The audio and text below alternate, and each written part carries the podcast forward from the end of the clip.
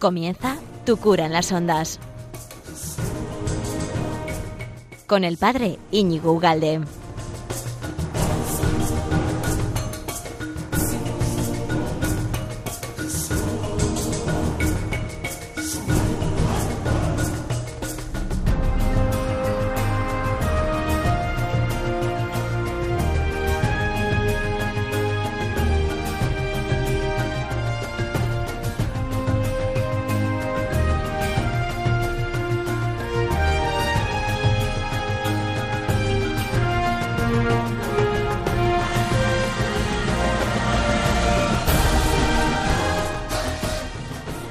Días, amigo de Radio María. ¿Qué tal estás? Bienvenido a un nuevo programa de este de Tu cura en las ondas que estaba deseando estar contigo hace 15 días, que, que, lo único que pensaba era en el programa y en ti, igual que tú, ¿verdad?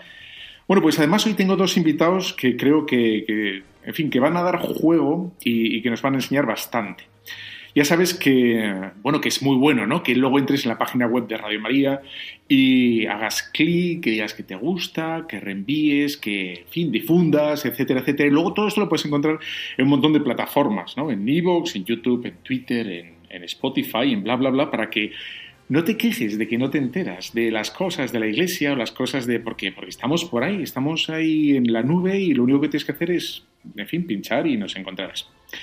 Bueno, pues sin más, eh, mientras estás haciendo la ensalada de arroz de este bonito jueves, 2 de septiembre, que ya has descansado, ¿verdad? ¿Estás descansado? Bien, pues es que has descansado para trabajar un poquito más. Ese es el fin del, del trabajo, claro que sí. Del descanso, mejor dicho. Bueno, pues te voy a presentar a, un, a todo un personaje que tiene una gran carga en sus hombros, una gran responsabilidad. No sé, ¿qué, qué es lo que tienes, don Josicho Vera Beorlegui?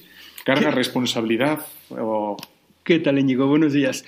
Bueno, yo creo que toda carga tiene una responsabilidad y, a mí me toca la, carga y la responsabilidad de trabajar en la comunicación de la Iglesia, de una institución muy desconocida dentro de la Iglesia Católica, que es la Conferencia Episcopal. La Conferencia Episcopal, director de comunicación. Ahí es nada, ahí es nada, sí, señor. Y, entonces, ¿qué, ¿qué, es lo que, cómo hacemos el trabajo ahí o cómo hacemos? Bueno, el, o sea, lo primero hay que hay una idea un poco falsa en torno a la conferencia episcopal que mucha gente piensa que es como el órgano ejecutivo de la Iglesia en España, ¿no? Entonces la conferencia episcopal es donde se toman las decisiones y son las leyes que toda la Iglesia en España tiene que cumplir y, y es una imagen falsa, ¿no? Porque propiamente la, la, Iglesia se organiza por diócesis y es cada diócesis es el, el terreno de donde se realiza la misión de la Iglesia en un territorio concreto, habitualmente un territorio concreto, y la cabeza de esa diócesis es un obispo y la conferencia episcopal es simplemente es un órgano de coordinación. O sea, es un no es el Congreso, no es el Congreso de los Eso Diputados es. Eclesial, en donde cada uno representa una, un territorio y en común ponen las leyes ¿no? de la España. No, no nada que ver. O sea, lo que nosotros somos, digamos, lo que es la conferencia episcopal es eh, es un organismo de coordinación de los trabajos en España uh -huh. y un organismo de servicios. De forma que nosotros, yo suelo decir a veces, por, no sé si sirve la, el ejemplo, ¿no? nosotros no, la conferencia episcopal, las personas que trabajamos en la conferencia episcopal no estamos por encima de los obispos, sino que estamos por debajo. O sea, estamos pues sosteniendo su actividad en cosas que a lo mejor en una diócesis, pues a lo mejor no, pues por falta de personas o no tiene capacidad de, de bueno, de pensar o de articular un un tema concreto, entonces dice, pide ayuda a la conferencia, oye, ¿esto cómo, cómo, cómo se podría hacer? ¿O qué ideas hay en torno a este tema? O, bueno, entonces de alguna forma, eso por un lado, ¿no? Y luego también eh, es verdad que la representación ante las instituciones públicas las lleva a, a, cabo la conferencia episcopal, y en este caso el presidente o el secretario general, uh -huh. representan la, la, vida de la iglesia ante las administraciones públicas, ¿no? Entonces, uh -huh. bueno, eso es un es una de las partes del trabajo que hacemos. Pero sobre todo, ya te digo, es servir a los obispos en lo que ellos pues, pues necesitan ayuda o, o visión o que les, que, les, bueno, que les ayuden en cosas concretas que ellos, pues, por lo que sea, no pueden hacer o lo que sea. Sí, una diócesis un poco más sencilla o más, ¿no? Con... Sí, por ejemplo, eh, no sé, imagínate, hay, hay cosas que se comparten, por ejemplo, un análisis sobre la situación en España. ¿No? ¿Qué está pasando en la sociedad española? Entonces, no es distinto lo que pasa en la diócesis de Barbastro que lo que pasa en la diócesis de, de Vic o de lo que sea, ¿no? Y entonces, pero es verdad que a lo mejor a de Barbastero se pone a hacer un análisis de la situación sociológica y tal en este momento, de la situación religiosa, y entonces dice, bueno, sería absurdo hacer 70 estudios, ¿no? Y entonces, bueno, la conferencia episcopal, digamos que tiene el músculo para hacer una visión una mirada más amplia que pueda servir para que luego cada diócesis la aterrice en su terreno y vea cosas que a lo mejor diga, oye, pues esto aquí no se aplica, pero en realidad el análisis puede servir, ¿no? yo creo, eh, o sea, una pregunta que me surge a mí, ¿no? Y, bueno, y como todos los oyentes de Radio María y, los que no son oyentes también de Radio María, porque que también seguro que, bueno, que, que, que está en la cabeza es bueno, ¿por qué una, organización como la Iglesia que lleva, no, pues, en fin, hace caridad, eh, perdona los pecados, visita a los enfermos, ayuda a los que tienen ¿no? necesidad, pues eso, de alimentos o de mantas, etcétera? Bueno, ¿cómo puede ser que, se nos vea tan mal? Bueno, yo creo que hay... O no es mentira, no se nos ve mal. Yo creo que hay varias cosas en esta, o sea, hay que responder desde varios puntos de vista. En primer lugar, sí que tenemos una imagen que no corresponde con lo que nosotros somos. Ajá. ¿Entiendes? Entonces, en esa medida decimos que tenemos un problema de comunicación. O sea, cuando si la gente te viera a ti y dijera no parece un cura, tú tendrías un problema. El problema no lo tiene la gente, lo, tienes tú, ¿no? Porque eh, tu imagen no corresponde con lo que tú eres. Entonces, eh, la imagen de la iglesia en muchos lugares no corresponde con lo que nosotros somos. ¿Eso a qué se debe? No somos ni hacemos, porque a veces, o sea... Eso es, con lo que ni somos ni hacemos eso, ni con la identidad que tenemos ni con la misión que tenemos. Entonces, ¿esto a qué se debe? Pues a varias cosas. Una cosa es que un tema es que la imagen, la gente se compone la imagen no solo por lo que la institución hace, no solo por lo que la iglesia hace también, sino por lo que lee, por lo que ve en el periódico, por lo que lee en un programa de radio, lo que escucha, lo que ve en la televisión. Entonces, se compone una imagen que muchas veces no corresponde con la realidad, porque esa imagen la han creado gente que no conoce a la iglesia o que no les gusta la iglesia o que directamente rechazan a la iglesia. Con lo cual, una parte de nuestra imagen la forma gente que no nos quiere con lo cual nunca vamos a salir bien en esa Ni nos quiere ni nos entiende, quizá. Ni, nos quiere ni nos entiende o lo que sea, o que ni nos conoce. Otra parte, y esa sí que me parece, y en eso no podemos hacer mucho. O sea, en la medida en que hay gente que está dispuesta a crear una imagen falsa de la iglesia o una imagen desde el desconocimiento, ahí no tenemos mucho que hacer. Los clichés. Tenemos que hacer mucho esfuerzo en comunicarnos bien. Entonces, esta es la labor que sí que podemos hacer, porque me parece que la otra parte en la que fallamos o en la que digamos, crea una imagen distorsionada de la Iglesia es muchas veces la acción de los propios cristianos. O sea, la Iglesia en general es gente que hace bien las cosas. O sea, la gente, tú vas a una parroquia y ahí Normalmente se anuncia a Jesucristo, normalmente se celebran los sacramentos. No, normalmente... salimos, no salimos pegándonos como en el, algunos partidos de fútbol. Exactamente, ¿no? Más, la, gente es más o menos educada, la gente más o menos hace bien las cosas y desde luego la gente tiene muchísimo afán de servicio y de hacer bien las cosas. Entonces, lo que pasa es que la, la gente que hace bien las cosas luego no se pone a contarlas bien. ¿Vale? Una cosa es hacer bien y otra es contarlo bien. Entonces, ¿por qué no se ponen a contarlo? Pues porque no es su trabajo. El cura dice, yo ya doy en un comedor, con mi parroquia damos de comer a 200, pero yo no me voy a poner a contar que damos de comer a 200 porque tenemos cosas que hacer. Tenemos otras cosas que hacer. Por pudor, ¿no? Por pudor. O por pudor o por lo que sea. Entonces, tenemos que integrar un poco que los responsables de la imagen de la iglesia, que una parte, no grande, no muy grande, pero una parte posible de la imagen que tenemos en la iglesia está en nuestras manos. Entonces, tenemos que ser conscientes todos, eso da igual, ¿eh? O sea, que los que me están oyendo también. También. O sea, los que me están, nos oyen en Radio María, por ejemplo, y tienen pues cada uno su, su plataforma, ¿no? Su red tiene Facebook o Twitter o lo que sea. ¿A esos también te refieres? Sí, y, pero fíjate, no solo en sus plataformas, sino en su vida normal. O sea, cuando una persona va al mercadillo de su pueblo, ese, ese señor que va al mercadillo de su pueblo es un católico en el mercadillo. Entonces, ¿eso tiene algún punto especial de ser? Pues a lo mejor sí. A lo mejor hay que ser más amables, a lo mejor hay que ser honesto en el pago de lo que te han comprado, a lo mejor hay que poner buena cara a la persona. Eso más o menos lo hacemos, ¿no? Bueno, Pero tanto como para generar una, la imagen que tenemos, ¿no? bueno, simplemente es una pequeñita parte de la posibilidad que tenemos en nuestras manos de crear una buena imagen. O sea, eh, tenemos que, no sé, pagar los impuestos, tenemos que ser amables en el tráfico, tenemos que... ¿Por qué? Porque en cuanto no lo seamos, alguien del pueblo dirá, mira, este mucho va a misa, pero luego si puede no paga las lechugas en el mercadillo. ¿Entiendes? Entonces con eso creamos una mala imagen, porque no es este el que no ha creado, es la iglesia la que no paga las lechugas en el mercadillo. ¿Entiendes? Somos responsables de la imagen.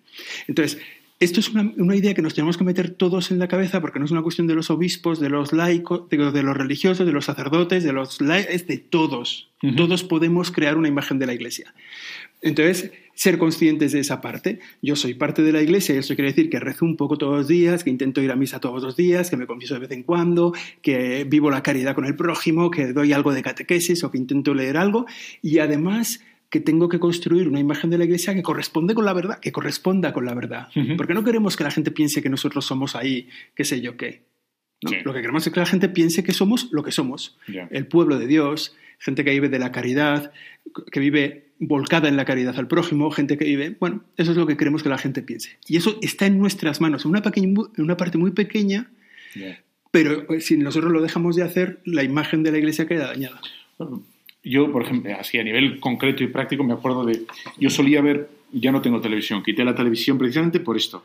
Solía ver por las. Bueno, es que no voy a dar muchos datos para que no se sepa cuál es el programa, pero un programa bastante simpático, era amable, tal, pero cada dos por tres, es decir, seis, eh, solían eh, meter una pequeña cuñita ¿no? Contra el cura, la tal, no sé qué, y, dices, ¿no? Y claro, un programa que tiene muchísima difusión, porque sí lleva en la, en la televisión años y años, porque es muy bueno, ¿no? Es muy, es muy simpático, pero te mete la cuñita, claro, es imposible, digamos, contrarrestar eh, lo que hace ese, ese chiste de 30 segundos un poquito ácido contra nosotros, con eso que tú me estás contando, ¿no? Que No, pero se puede contrarrestar con, imagínate, ¿no? Dicen, eh, nosotros hemos mirado así en algún sitio y en España va a misa con frecuencia 9 millones de españoles.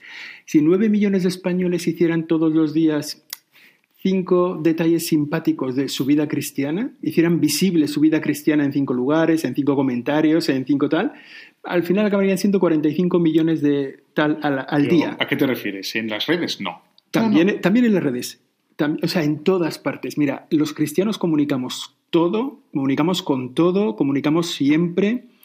Entonces, todo el mundo comunica siempre, de alguna manera. Exactamente. Entonces, en cómo tratas a tu vecino, en cómo eres en las redes sociales, en cómo haces la genuflexión en la iglesia, en cómo haces, eh, en cómo sonríes a una persona que, que, que no tiene nada, ¿no? Y, y, que dices, bueno, a lo mejor no le puedo dar una limosna porque vive un poco pero puedo ponerle buena cara y, mirarle a los ojos y tratarle como una persona. ¿no? En eso estamos creando una imagen de la Iglesia Católica. Entonces, si todos nos ponemos a hacer esto, somos más eficaces que cualquier programa de televisión. ¿no? Cuesta, cuesta crear esa imagen, pero es lo que tienes en la mano. Tú no tienes un programa de televisión. Yo ahora me voy a poner del lado de los otros y voy a decir, claro, si en un programa dedican cinco minutos para decir que, hemos robado, luego el impacto sociológico de esos cinco minutos de noticia, porque, el, bueno, ya me refiero con las inmatriculaciones, pero bueno, no es el caso, ¿no? Digamos, pero el, digamos, el, el esfuerzo, la inversión que tienes que hacer para revertir esa información incorrecta es que está es, es, brutal. y si encima te lo hacen, te lo hacen cada cuatro programas y cada cinco, te, te han hundido en la miseria. Sí, realmente, o sea, cuando en el otro lado se pone gente a crear una imagen falsa de la iglesia, lo hacen bien porque tienen, o sea, lo hacen bien, lo hacen, eficazmente, porque pero el problema no es el mal que hacen los malos, sino el bien que no hacen los buenos. O sea, el problema no, no es, no es que los... buenos no hagan nada. Claro, entonces si, si dices, bueno, es que es tan horrible este programa y el daño que nos ha hecho, entonces al día siguiente tú, en vez de poner buena cara y ser amable con no sé quién, le pones mala cara. No, tú pon buena cara. ¿No? O sea, digamos, todos tenemos algo en la mano que hacer. Algunos tienen más medios. Tú tienes un programa de radio, pues intentas hacerlo para llegar a no, sé cuánta gente. Eh, otro tiene una cuenta de Twitter que tiene 43 seguidores. Pues esta es mi cuenta de Twitter y aquí cuento cosas amables de la iglesia y difundo el bien que la iglesia hace. Siempre.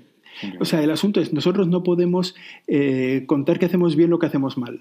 No, nosotros, o sea, nosotros a veces la verdad, a veces la verdad no es bonita. Pero nosotros somos gente de la verdad. Somos, con la verdad eso, nosotros no estamos cómodos a veces, pero estamos tranquilos, porque somos gente de la verdad. Entonces, bueno, esto ha salido mal. ¿Qué hay que decir? Pues que ha salido mal, que lo hemos hecho mal. Sí, hay que pedir sí, lo hemos hecho, sí, hemos querido hacerlo mal, o sea, sí, nos hemos equivocado. De pronto ahora se me ocurre, o sea, refrescame la memoria, yo diría que la única institución que ha repetido, bueno, varias veces es la Iglesia.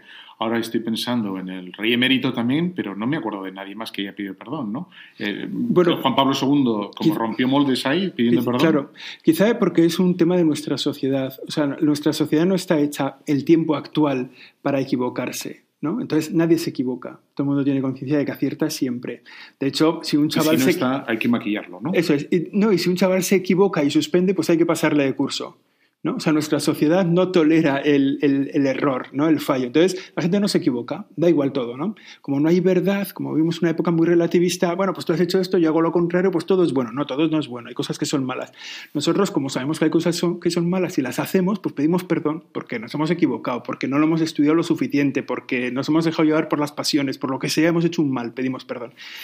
Entonces, esto, digamos, nosotros o sea, me hace gracia con el, o sea, el, tema de los abusos, ¿no? que es una tragedia, es la tragedia de la Iglesia. Le he este dicho siglo. que no quería entrar en el temita, no, no, ¿eh? no, pero, no vamos a entrar, no os preocupéis. Aunque cosa hay muy- tema, hay tema. Una cosa muy sencilla.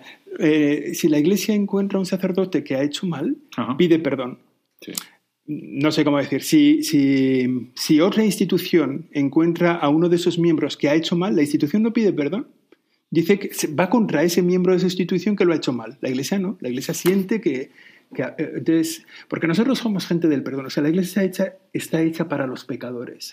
Entonces, para nosotros, que haya pecadores entre nosotros nos duele, pero no nos sorprende. ¿no? Y entonces decimos, bueno, estamos hechos para no cometer pecado. Pero bueno, de todas formas, volviendo al tema de la comunicación, Sí. la, comunicación más eficaz de la vida de la Iglesia la hacen los santos. O sea, los que mejor. Explican qué es la Iglesia, los que mejor describen qué es la Iglesia, los que mejor son los santos. Entonces, ¿qué quiere decir esto? Que si nosotros queremos ayudar a la comunicación de la Iglesia, lo único que tenemos que hacer es lo único que podemos hacer, que es ser santos. O sea, no se nos pide ni ser listos, ni ser fuertes, ni tener dinero, ni tener poder, ni tener medios de comunicación. No se nos pide nada. Se nos Lo pide único que sí de verdad podemos. es ser santo. Y además, y eso es muy eficaz. Porque a la vuelta del tiempo dices, ¿quién ha comunicado muy bien la vida de la iglesia? Pues San Agustín. Santa ¿Quién ha- Teresa, Santa- Teresa, la Madre Calcuta. Teresa de Calcuta. Eh, ¿quién ha- entonces, toda esta gente, y, y además por siglos, quedan en la historia como la gente que ha demostrado qué es la iglesia. Entonces dices, tenemos mala imagen, ¿por qué? O sea, ¿qué es una de las cosas que nos falta? Porque nos quieren poco, porque no nos conocen mucho, porque somos, la iglesia es muy desconocida, ¿eh? la, la iglesia cree que, la gente cree que la iglesia es súper conocida y no, no. Hay mucha gente que no tiene ni idea de nosotros ya entre nosotros. Entonces, ¿qué es, lo que, qué es lo que nosotros podemos hacer? Ser santos. Y con eso decimos lo que es la iglesia y además cumplimos nuestra misión. Ujú. Con lo cual me parece que es como una especie de círculo virtuoso que podemos intentar llevar a cabo, ¿no? Luego es verdad que irá el cura de la parroquia y a lo mejor se equivoca y la lía y tal, o igual un obispo... Una pues, bronca demasiado, Eso, tal, eso, igual un obispo hace un comentario muy desafortunado y, y con eso damos tres pasos atrás. O igual, bueno, pues a lo mejor sí. Pero el- el- dice el Papa Francisco, ¿no? Que hace más ruido un árbol que cae que un bosque que crece. Entonces, ¿nosotros qué tenemos que ser? Bosque que crece. Bosque que crece, un, un palito más, una hojita más, un fruto más, una visita más a un enfermo, una vida de caridad un poco más lucida, una oración un poco más intensa, una... Y eso ayudaría fantástico a la comunicación de la Iglesia y acabaríamos siendo, o sea, Es que alguna vez, yo, perdóname, ahora estoy haciendo de abogado del diablo, pero lo he escuchado alguna vez, sup- supongo que tú también, eso de, mm, claro, tú sí, tú sí, ¿no? A nivel de parroquia, pero los de arriba son los que se aprovechan de, de tu X en la hacienda, de tu no sé qué, son los que, los que se comen, digamos, el ternero, ¿no? La- hacen el asado con tu, con tu limosna, con tu, ¿no? Los, los Hmm. aprovechados, digamos, ¿no? Entonces eso puede hacer mella en la gente corriente, que decir, bueno, pues es verdad, yo estoy haciendo aquí para que encima esos, los de arriba, ¿no? Los de arriba sois, los sois siempre malos, no sé cómo lo hacéis. Bueno, pero, o sea, por entrar en concreto a esta cosa puntual, el, el 80% de lo que se pone en la X va directamente a las diócesis. Directamente es el 80% del 100% que se recibe, 80 millones, ¡pum!, directamente a las diócesis. Y del otro 20%, buena parte vuelve a las diócesis en proyectos... Pues, eso es, indirectamente, ¿no? O sea, que, que eso por, por ponerle un, un pie a eso, ¿no? Eh, a ver, es muy importante en este tiempo, si tú te quieres cargar una institución, es muy importante sembrar desconfianza. Entonces, El la- jardín del Edén. eso es. La, la- la labor de los que no quieren mucho a la Iglesia es hacer poco confiables a los pastores de la iglesia, a los religiosos en su actividad, a los obispos en su trabajo. O sea, es gente que, de la que no te puedes fiar, ¿no? Esa es una labor que, está, que la, realizan muy al cabo del día. Pero fíjate, es muy fácil encontrarte, a mí me ha tocado con gente que no, no conocen nada de la vida de la iglesia, Entonces yo les, hablando un día, ¿no? Pues era con gente del mundo del cine, decían, eh, yo les decía, bueno, todos sabemos que los curas en general son unos ladrones. Entonces uno de ellos se me quedó así mirando y dijo, bueno, eh, bueno, en fin, eh, o sea, más o menos sí, ¿no? O sea, él, efectivamente encajaba con su, con su universo vital, ¿no? Que los curas, pero, pero el cura de mi pueblo no. Entonces, todos los curas son unos ladrones menos el cura de mi pueblo. ¿Por qué? Porque al cura de mi pueblo yo lo conozco. Y veo cómo... Veo cómo vive, veo cómo trata a la gente, veo cómo trabaja, veo cuántas horas está despierto, veo cuántas horas está atendiendo el confesionario o visitando a los enfermos o tal. Entonces, el cura de mi pueblo es un, poco especial, porque todos sabemos que los curas son malos, menos el de mi pueblo. Entonces, los curas ganamos mucho de cerca. O sea, los curas, cuando, cuando nos damos a conocer, ganamos mucho. Entonces, el esfuerzo es estar muy cerca de la gente como curas, pero los laicos igual. No tiene sentido que un laico vaya a misa el domingo y el lunes en el trabajo hable del fútbol y no hable de la misa. ¿Entiendes? ¿Por qué? Porque lo, propio es, o, por lo menos, por lo menos un poco. No, no, sin hacer una tesis, evidentemente. ¿Qué hiciste ayer? Joder, pues ayer que a la nunca salga esto, ¿no? Que ayer a la salida de misa, vamos a ver, misa en España van, lo que hemos dicho, ¿no? 9 millones de personas. 9 millones de personas, ¿cuántos lo cuentan el lunes? Como experiencia. espera, de Radio María todos, lo sé. ¿eh? Ah, vale. De Radio María, todos. y el lunes van, al trabajo y lo cuentan. Ayer estuve en misa. Quiero decir, que es importante que para los católicos la vida cristiana sea un habitual de su conversación, porque les brota de dentro. ¿no? Ese ocultamiento sobre lo esencial, que es para un cristiano la misa, pues es una responsabilidad que no es de la conferencia episcopal o es, ni de los medios de comunicación que no nos quieren, es nuestra. Pues a veces no contamos las cosas que nos hacen muy bien. O sea, este, al nivel que has dicho que cuando, supongo que te habrá pasado alguna vez a ti, de, la visita del obispo a la, parroquia, que entonces es cuando se va el obispo de la parroquia, la gente, uno de los, uno de los comentarios que suele decir, dice, este sí que es, majo el obispo, ¿no? Eh, este como diciendo, son todos unos desgraciados, pero nos ha tocado uno simpático. majo, claro. Nos ha tocado, este sí que es majo y tal. Y yo le suelo decir, pues que ya se ve que conoces a todos y que son todos unos crápulas, etcétera, y te nos ha tocado él, en fin. No, a mí eso, o sea, eso me pasa, digo, me parece que es una experiencia concreta de mucha gente que no tiene mucha cercanía con la iglesia, pero que dice, el cura de mi pueblo sí, el cura de mi pueblo es majo. o sea, yo cuando voy de vacaciones al pueblo y tal, es majo, porque fíjate qué majo, qué amable es, qué simpático, cuenta chistes, eh, sabe de fútbol, le gusta la música eh, tal y además predica y luego visita a los enfermos. Eh, claro, esto es un cura, es que un cura real es así, lo que pasa es que no conozco a ninguno. Y a lo mejor dentro de la iglesia nos pasa a veces con los obispos, ¿no? Decir, jo, es que, es que no sabemos los obispos tal, y llega el, llega el obispo al pueblo y dice, ahí va, pues, pues si conduce el coche, ahí va, pues si no, no sé, se lleva él la maleta, ahí va, pues entonces la gente tiene una imagen que te la crean las películas o los medios. Mira, me acuerdo una vez que estábamos esperando al obispo, en este caso era don Ricardo Blázquez, y estábamos esperando que llegara a unas confirmaciones y entonces había gente, padres y tal, que estaban esperando que llegara un Rolls Royce de 250 metros, ¿no? Con piscina, y el obispo de tal, y, don Ricardo Blázquez llegó andando. Y llegaba y dijo, está ahí, está ahí, ahí andando y tal. Y dice, pues sí, pues un fin normalito, como otro más, ¿no? Oye, a nivel de, en fin, tú te atreves a, claro, porque tenemos, no sé si la palabra es puentear o llegar a las fuentes, ¿no? Para que no nos informen los, iba a decir desinformadores, no, no sé si desinformadores, pero para informarnos de primera mano, ¿no? Para saber lo que dice la Iglesia, no lo que dicen que dice la Iglesia, sino que tú, tú nos darías digamos, tres, cuatro, cinco referencias de o revistas, páginas web o, bueno, una Radio María seguro que ibas a decir. sí, claro. Por supuesto, Radio María. Y, aparte de la Conferencia Episcopal, página web de la, Conferencia Episcopal, es, eso es una. Vatican.va, pero eso va por, eso no, eso no vale. Eso, en fin. Vatican.va, pero ahí no hay noticias, ¿no? Vamos, sí, no, ahí hay que ir a news.va. Newsva, newsvatican.va. Vale. ¿Eh? News en inglés, noticias. Eso es, noticias del Vaticano.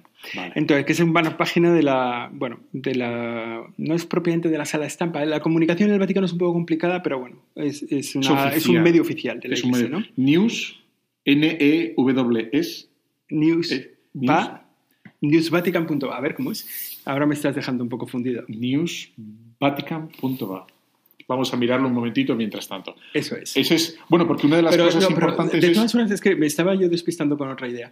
Eh, o sea, siempre tenemos que conocer las cosas contadas por alguien que quiere y conoce las cosas de las que habla. Pero eso no va a falsear la noticia. No, no va a falsear. Mira, la que mejor puede, la que mejor me conoce a mí y, la que mejor referencias puede dar de mí y tal es mi madre. Entonces, ¿por qué? Porque Pilar. Mi, Pilar, exactamente. Porque mi, mi madre me conoce y me quiere. ¿Entiendes? Entonces mi madre me conoce, conoce todos mis fallos, conoce todas mis virtudes. Tu madre no va a contar los fallos. Y entonces algunas veces en ese... No, pero sabrá poner las cosas que hago en contexto con mis fallos y mis virtudes.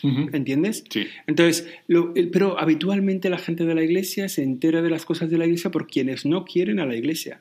Que eso sí que, o sea, el, extremo contrario, quiero decir, el ideal es conocer a alguien por quien la, conocer algo por quien lo conoce y lo quiere. Pero lo habitual es conocer la vida de la iglesia por quien ni lo conoce ni la quiere. Entonces, yo siempre pongo un ejemplo que para los futboleros es muy claro. Tú que eres muy de fútbol y que te gusta mucho el fútbol. Me encanta. Decir, por ejemplo. Una... Atleti, siempre por ejemplo, eh, imagínate que una persona quiere enterarse de lo que hace el Real Madrid leyendo el mundo deportivo. Pues se va a equivocar. ¿Por qué? Porque el mundo deportivo es un periódico que, que sabe y habla y tal del Barça. Y entonces dices, ¿qué haces leyendo el mundo deportivo? No, es que me interesa mucho sobre el Real Madrid. No, pero es que el mundo deportivo ni conoce ni quiere al Real Madrid, ¿no? Entonces, no... Bueno, conocer sí lo conoce. Tienes que leer el marca. No, conoce mucho más el marca. El marca sabe perfectamente lo que pasa en el vestuario, lo que pasa... Entonces, bueno, es un ejemplo muy de fútbol, ¿no? Pero todo el mundo lo va a entender, ¿no? o sea, ¿cómo, ¿cómo te vas a enterar de lo que pasa en la iglesia por gente que no quiere a la iglesia? Pues es absurdo, o sea, dices, claro, tiene lógica por conocerla. Entonces, ¿yo qué leería? Leería eh, las revistas de información religiosa en España me parece que tienen buena calidad. ¿Darías nombres? ¿Te atreves a dar nombres? Sí, o sea, por ejemplo, eh, Eclesia, eh, o sea, cada una desde puntos de vista distintos. o sea, pero son revistas eclesiales. A lo mejor tienen más foco en un extremo que en otro, más en una periferia que en otra, o más en un centro que en otro, ¿no? Sí. Pero Eclesia, Mundo Cristiano, Alfa y Omega, Vida Nueva, Omnes, o sea, digamos, revistas donde detrás hay periodistas que ejercen el periodismo. Son periodistas, pero a la vez... Y ejercen el periodismo. Entonces, son gente que conoce a la iglesia, que la quiere, ¿no? Que dentro de la iglesia hay muchos colores, ¿eh? O sea, que también hay gente que dice, oye, pues yo tengo esta sensibilidad muy marcada y lo veo muy por aquí. Y, entonces dice, bueno, eh, mundo negro, por ejemplo, todo, todo, el área africana, incluso desde el punto de vista sociológico y tal, lo conoce súper bien. Entonces, estas revistas son una buena fuente de referencia. Para unas cosas quiera más una, para otras cosas quiera más otra, pero yo son las con las que, con las que tiraría. Y a nivel digital, porque no sé si la gente ahora no es fácil encontrar esas revistas, bueno, te tienes que suscribir, etcétera, pero a nivel digital. La versión digital de esas revistas. O sea, en el mundo digital, yo tiraría por la versión digital de esas revistas. ¿Qué has dicho? Vamos a repasar. Hemos dicho Eclesia, por ejemplo, es una. Eclesia.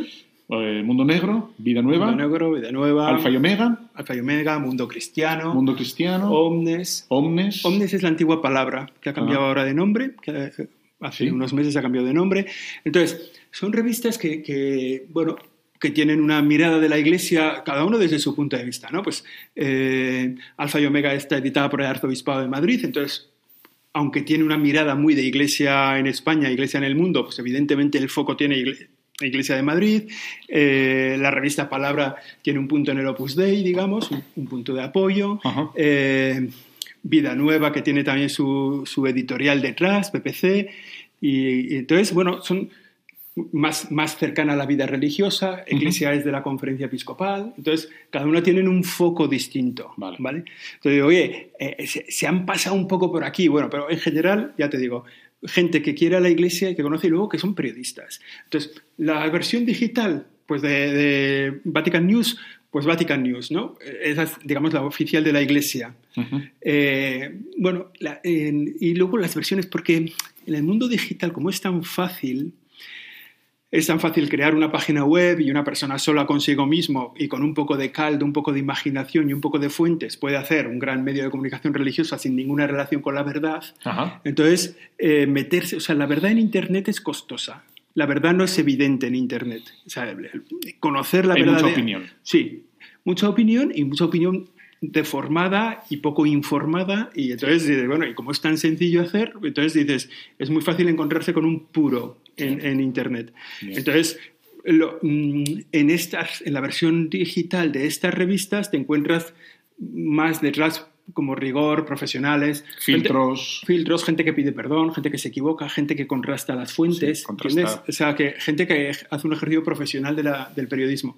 Luego hay otras, eh, en el mundo digital es tan amplísimo que luego te encuentras, eh, bueno, pues te encuentras páginas más dedicadas a la apologética o a la catequesis o más orientadas a dar testimonios de vida cristiana, tal. Entonces, bueno, digamos que en ese sentido puedes andar con una cierta tranquilidad sin pensar en decir, bueno, aquí está la información, ¿no? Ya, ya, ya. Pero hoy en Internet, no, no en la vida religiosa, en toda, en toda la información que tú vayas a buscar en Internet, la verdad es costosa. Hay que esforzarse en encontrar, o sea, no es tan fácil decir, a ver qué ha pasado Lo con primero esto. que leo es lo que ha pasado. ¿No? Claro. O sea, querrías decir que lo primero que leo no es lo que ha pasado. Eso es, Hay tienes que, que- tener un punto es. de prudencia y decir, es. espérate. Tienes que leer y decir, "Mm, esto suena raro. Vamos a ver la cita de esta fuente, tal. Bueno, lo vemos con el Papa Francisco muchas veces, ¿no? Sí. Que el Papa Francisco, bien recortado, que puede decir, puede negar la fe de la Iglesia Católica. Si lo recortas un poquito de aquí, lo pones un poco en contraste con esto y tal, haces un, un copy-paste. ¿no? Un collage de, de- de frases del Papa y acabas, en- bueno. Ya. Entonces, hay que ir a la fuente, hay que leer el texto entero. Entonces, la verdad es costosa. Vale, vale.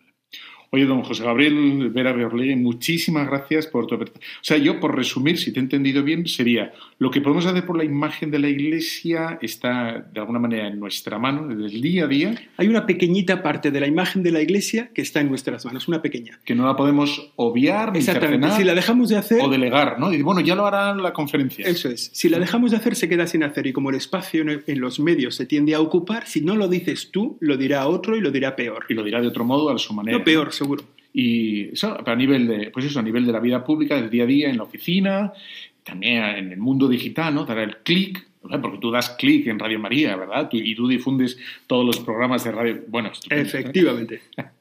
Bueno, pues ha sido un placer, gracias por tu tiempo y nada, os dejo con esta canción que aunque ya ha pasado el verano, me hace mucha gracia y, y a ti te va a descansar, ya lo sabes. Hasta el 21 de septiembre, verano es. Ah, bueno, bueno, pero digo de otro modo.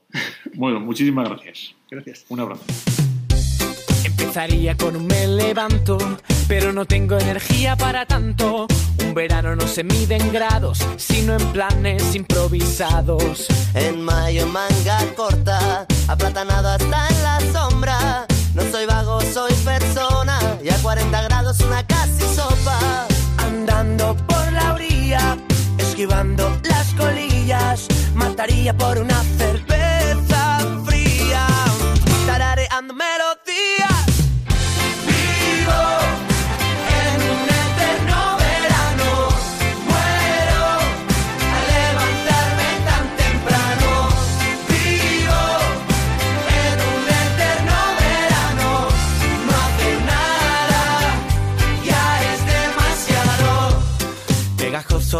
la crema.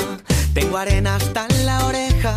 Ningún mensaje en esa botella. Y es que no quedan islas desiertas. Jugando a palas contando los toques, no llego a 10, soy un poco torpe. Pensando en nada, poniendo orden, voy mirando al horizonte. Se ha calentado la sandía. Ese chiringuito me deja en la ruina. Mataría por una sangría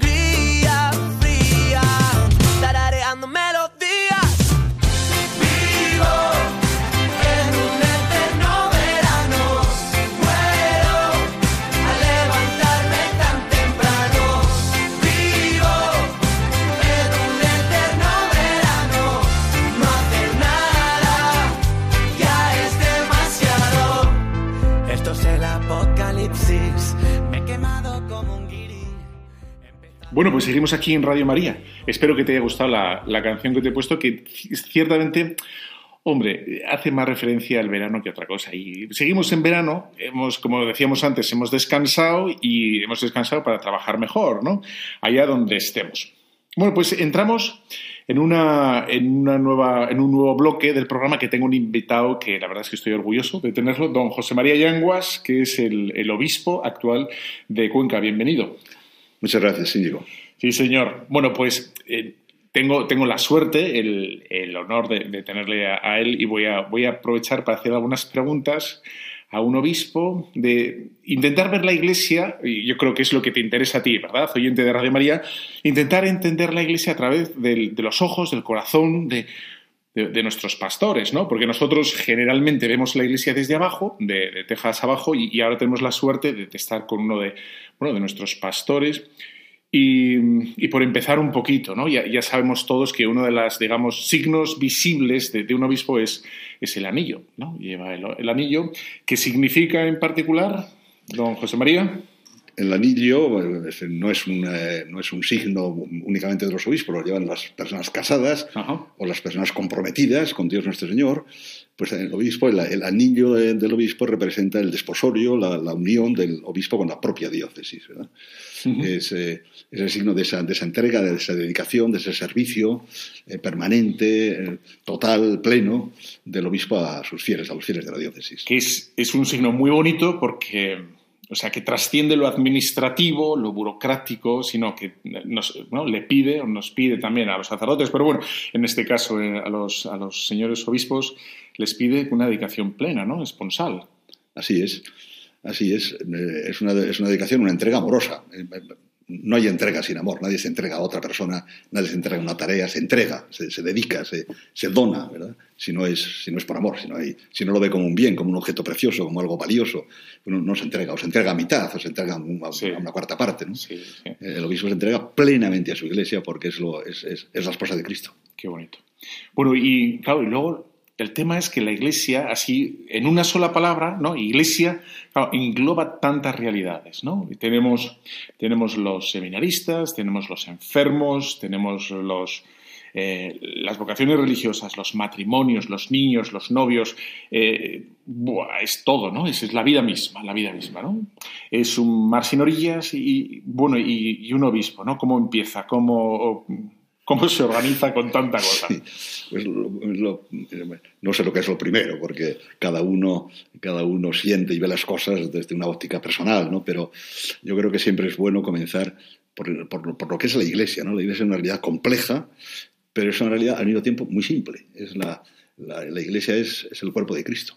Uh -huh. La Iglesia es, el, es los llamados por el Señor que han respondido eh, que han recibido el, don del, del, Espíritu en el bautismo, que han sido hechos hijos de Dios y que luego, y que luego van desarrollando esa vida eh, en, en, juntamente con la vida natural. Eh, eso, eso, eso, es la comunidad de los que creemos en Cristo, de los que amamos a Cristo, de los que seguimos a Cristo. Uh -huh. Es una comunidad estrechamente unida, ¿eh? es, un, es, un, es, un, cuerpo, es una sola unidad. Bueno, en ese, lo mismo que en el cuerpo hay, hay millones de células y en el cuerpo hay eh, pues, órganos y hay, uh -huh. y hay, huesos y hay tejidos y, hay, y están los ojos y el corazón y los pies. Bueno, pues lo mismo, la iglesia es una realidad compleja, variada, pero lo importante es saber que es una iglesia, ¿verdad? Y que bueno, y supongo que no será lo mismo ser obispo, pues, por ejemplo, de Cuenca que de Nueva York o de París, y no, porque se reestructura, todo se coge una fisonomía distinta, etcétera, ¿no? Y una problemática distinta, etcétera. Eh, bueno, y como y usted en particular, ¿no? Como, ¿Qué es lo que le, le, preocupa o le mueve o le ocupa o sí, si mira, quiere, vamos. Mira, en realidad, en realidad es cierto, ¿no? Que lo que es distinto es Cuenca de Nueva York, o de Madrid, o de uh -huh. Barcelona, o de Cádiz, ¿no? Pero, eh, pero la función, la misión del obispo es la misma. Y, -huh. y, al final te encuentras, te encuentras con que tienes a Dios nuestro Señor, -huh. que tienes que ver en la gente, que es a la que tienes que anunciarle el Evangelio, la buena nueva, la alegría del Evangelio, ¿eh? con la mayor pasión que tengas en el corazón, con la mayor alegría, con la mayor profundidad que puedas.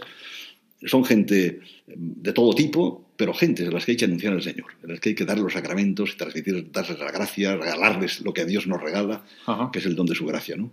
Y ayudar a los más débiles, ayudar a los más frágiles, ayudar a los más pobres, ¿verdad? O sea que al final es predicación, al final es sacramentos y al final es caridad. Aquí sí. y en Singapur, y es Singapur. exactamente lo mismo.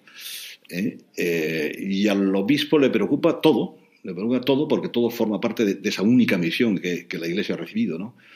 Eh, ahora será más urgente una cosa, en esta diócesis predominará y habrá que prestar más atención a este, este factor, a este elemento, a este, este aspecto, porque es una diócesis más rural, una diócesis más, más, más urbana, más industrial, más, eh, bueno, con estas características, con esta tradición, con esta historia, pero al final ahí lo que hay que hacer es anunciar con pasión el Evangelio. Sí, y aprovechando que, nos escucha, en Radio María hay muy buena gente. Sí, en Radio María escucha muy buena gente. Lo sé. Lo sabe, lo sabe.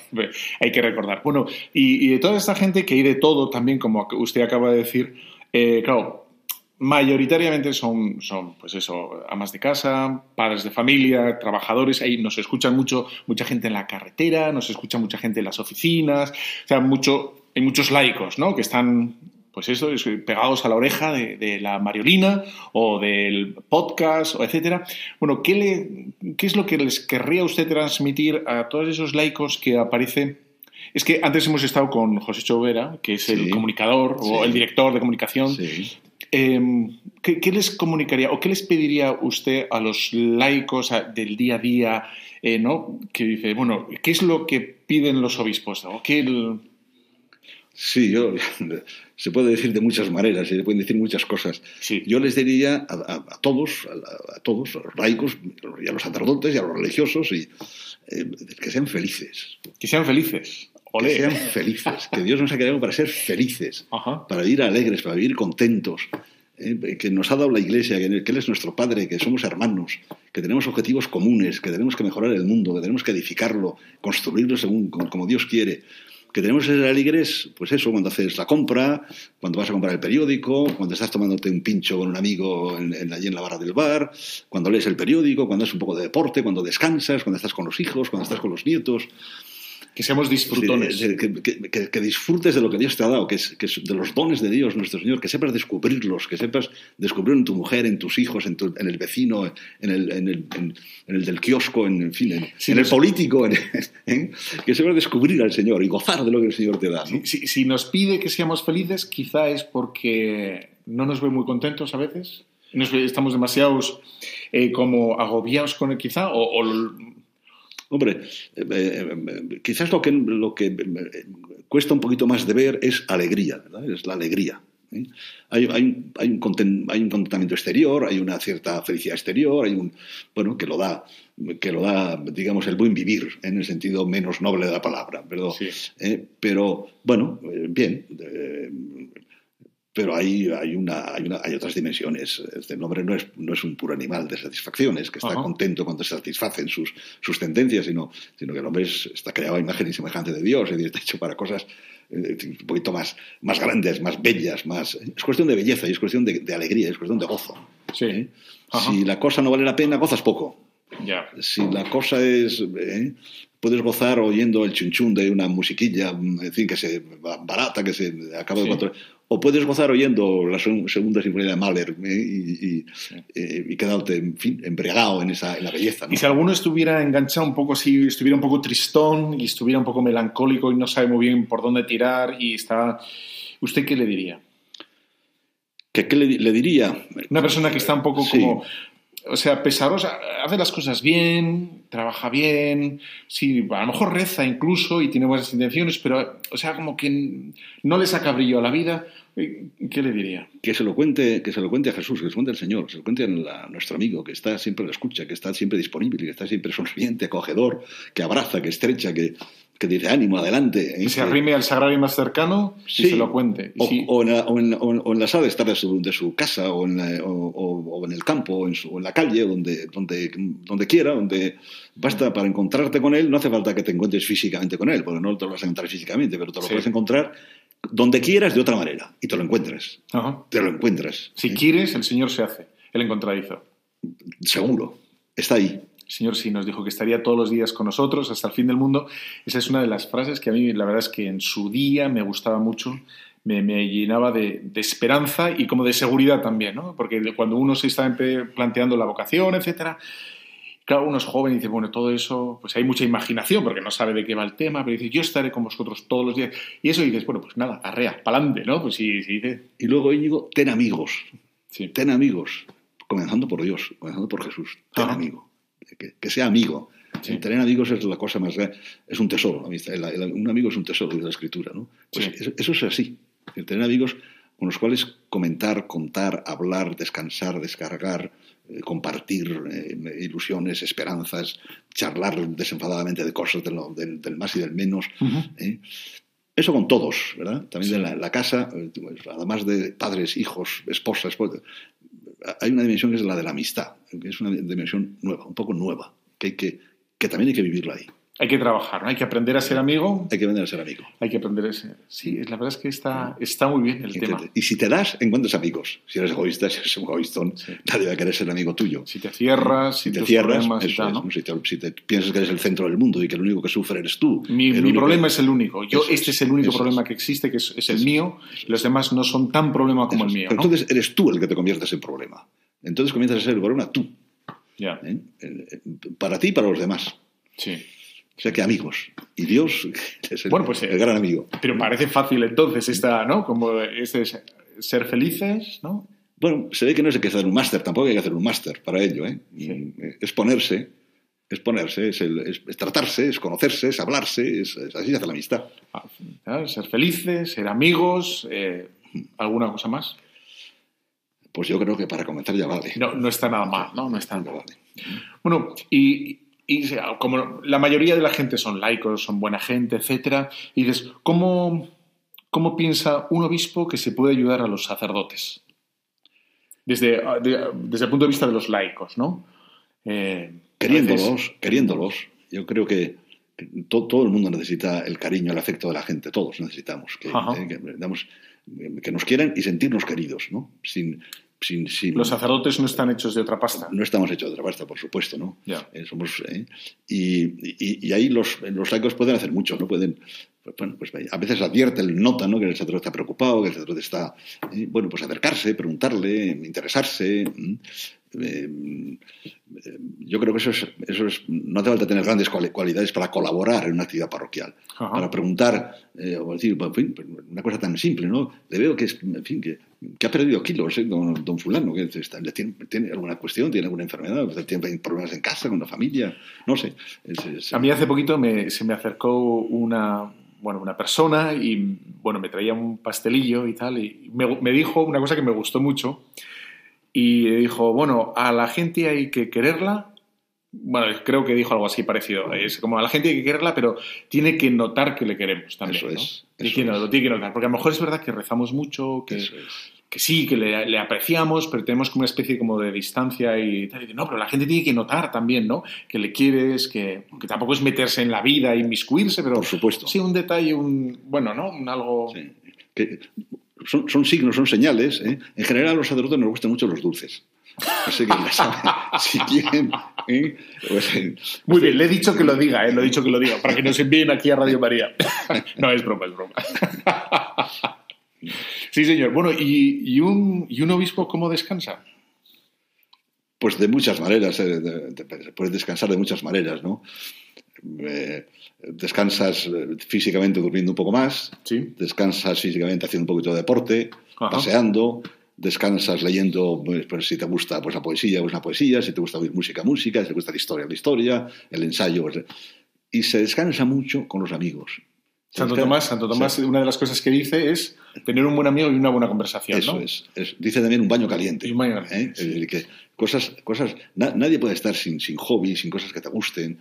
Si te gustan las, las películas del oeste, pues te das una película del oeste, ¿no? si John te ves, Wayne. ¿eh? de John Wayne. ¿eh? O, es decir, cosas, es decir, uno descansa descansa con las cosas buenas, con las cosas agradables, con las cosas verdaderas. Porque una, de las tentaciones que podemos, sin querer, ¿no? tener es como, como espiritualizar demasiado y decir, no, pues es que a lo mejor lo que necesitas es eso, ¿no? Un paseo, dormir un poquito más y recuperar ese, ese brío, ¿no? Claro. Claro, es decir, cuando, eh, eso dicen los italianos, es un dicho que cuando el cuerpo cuando el cuerpo está, está sano y está bien, el alma baila, digamos, el alma está contenta, está alegre, está... ¿eh? Eh, pues pasa eso, ¿no? Es decir, no somos, no somos máquinas que funcionan ininterrumpidamente sin necesidad de, de una reparación, de, un momento de descanso, de un momento... Pero el, descansar con las, con las... El Papa tiene unas cosas preciosas sobre, sobre el descanso que descansa, no sobre descansos que cansan. Hoy se habla mucho del síndrome del, del post-vacaciones, ¿no? que vuelve uno Ah, cansado, sí, sí, derrotado. Que Yo cuando lo escuché la primera vez dije, no entendía nada. ¿Qué es Ya, eso pues, pues sí. así es, así es, ¿no? Y necesitas varios días para reponerte, es el colmo, ¿no? Es el Te estrés del- del des- del descanso. Sí, de, de las vacaciones, que producen las vacaciones, ¿no? El no hacer nada, ¿no? Descansar no es no hacer nada, es cambiar de actividad, es hacer cosas que te gustan, es cosas que te agradan, ¿eh? que, eh, a veces que te completan como, como tam- también desde el punto de vista personal, ¿no? Es decir, si, pues, si te gusta, qué sé yo, si te gusta dibujar, dibuja, ¿no? Si te gusta leer, lee, si te gusta pasear, pasea, charlar, charla.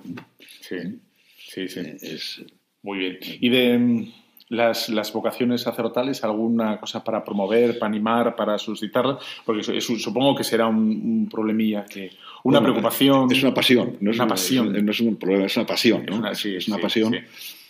Por- es una pasión eh, eh, pues eh, porque uno está feliz con su vocación, primero. Es, decir, es la, la primera razón. ¿no? Es decir, que, y por lo tanto, lo, lo que es un bien para ti, lo que es un bien gra- grande para ti, lo quieres también para los demás, o, eh, o menos como posibilidad. Ajá. ¿eh? Pero luego es que el pueblo de Dios necesita, es que el pueblo necesita pastores, y necesita pastores buenos, entregados, generosos, alegres, eh, felices de ser sacerdotes, de, felices de darse, felices de saber que su tarea no es un, no es una, no es un, en fin, no es una profesión más, no es, un, es, Repetir es una cosas. vocación, ¿no? Ah, sí. es una vocación, ¿verdad? Es, es alguien, es decir, los demás, los demás hacen de, pero no son.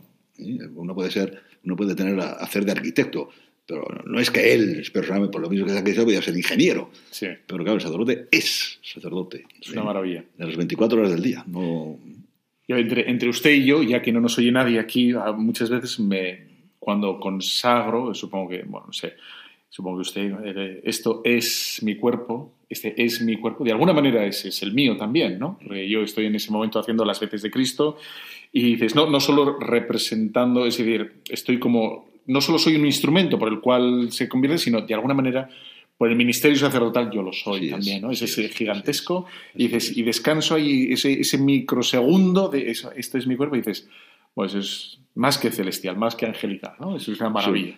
Es, es un, es un calambrazo. ¿eh? Cuando uno lo piensa, cuando esto es mi cuerpo, si no te da un calambre, es que, bueno, es, es que, eres, es que eres un insensible, ¿no? Es decir, porque eso es. Es, apasionante, es fascinante y al mismo tiempo es de alguna manera aterrador. Sí, bueno, siempre, siempre sí, acompleja un poquitín porque nunca vamos a estar jamás en la altura de la, ¿no? Por supuesto.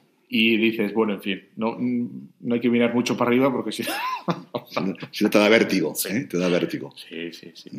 Muy bien. Bueno, y por último, por terminar, eh, nos invita ¿no? a Cuenca cualquier día. Podemos No. ir a Cuenca, nos invita a algo, a un café. Cu- Cuenca es una maravilla. Cuenca es una maravilla. Es una maravilla. No entra entre las ocho maravillas del mundo porque no se quiere que entre, pero Porque, son ocho, la novena Es- sería Cuenca. Podría entrar, ¿eh? Claro. podría entrar. O sea que es muy bonita, es una ciudad, es una, es una- yo digo que es una ciudad única. ¿eh? Ajá. Hay otras muchísimas ciudades que tienen cosas muy bellas. ¿eh?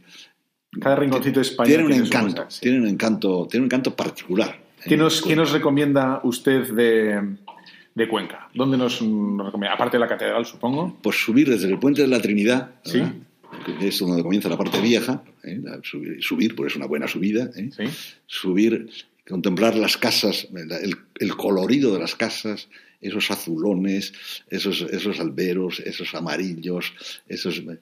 eh, es- como una pintura naif, es como si lo hubiera pintado un niño pequeño, ¿no? Subir hasta la catedral, contemplar las casas colgadas, el puente de San Pedro, subir hasta, hasta el castillo y contemplar la ciudad desde arriba. ¿eh? Es, es, eh, es, es muy bella. En breve vamos para allá. ¿eh? Muy bien. Si no has ido Íñigo, tienes como penitencia de este encuentro que ir a Cuenca. Tengo que ir a Cuenca. Bueno, sí, ya, te- ya sé que tengo cama y así que voy para allá. Y me Muy bien. avisas y me- lo pasarás muy bien. Muchísimas gracias por, por este ratito que, que, con- que hemos estado con, con usted. Gracias por ese que me ha gustado mucho, de ser felices, nos acordamos todos. Y bueno, y solemos terminar este programa con, con la bendición que le doy yo, pues si no le importa, nos da usted la bendición a todos los oyentes de Radio María, por cada uno de ellos, sus familias, sus inquietudes, todas sus, en fin. por- Con mucho gusto y con mucho cariño. Eh, Tengo muy buenos amigos, lo comentaba, te comentaba hace un momento Íñigo, tengo muy buenos amigos de Cuenca en- que trabajan en Radio María o han trabajado, ya no sigo la pista de todos, pero así que con mucho gusto para todos los oyentes de Radio María, mi bendición de, de obispo, de padre, de amigo. La bendición de Dios Todopoderoso, Padre, Hijo y Espíritu Santo, descienda sobre vosotros, sobre vuestras familias, vuestros hijos, vuestros nietos, vuestros trabajos, vuestras casas. Pues muchísimas gracias. Ya sabes, nos vemos aquí dentro de 15 días en Tu Cura las Ondas. Un fuerte abrazo.